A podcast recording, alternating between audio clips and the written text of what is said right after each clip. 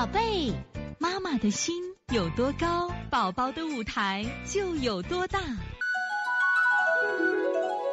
现在是王老师在线坐诊时间。王老师你好，三岁三个月，吸鼻子、张嘴、呼吸地包天，反复感冒，去西安中医院诊断为鼻炎，该怎么调理？你这个情况，我想不光是鼻炎了吧？你都张嘴呼吸了，你考虑考虑有没有腺样体肥大？九六幺果蛋妈在不在？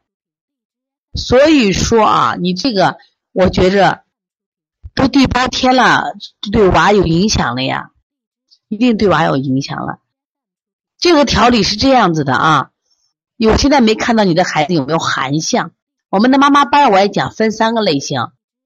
那么在这情况下，你的孩子属于哪一种？你只给我讲了他是这种症状，你能把孩子带过来让我看一看吗？西安果蛋妈。因为既看不到舌苔，又看不到孩子手心情况，我这个没法判断，明白不？我跟你说，一般小孩这种鼻塞呀，我们有过敏性鼻炎，还有鼻窦炎，腺样体肥大里边有什么呀？脾胃湿热型的，这个最好调的。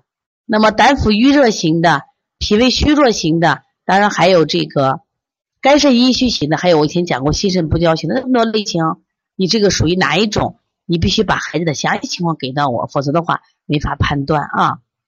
但是我可以给你一组基本方子，像我们头区的，像印堂、山根、鼻通，是不是啊？我们扭鼻梁呀，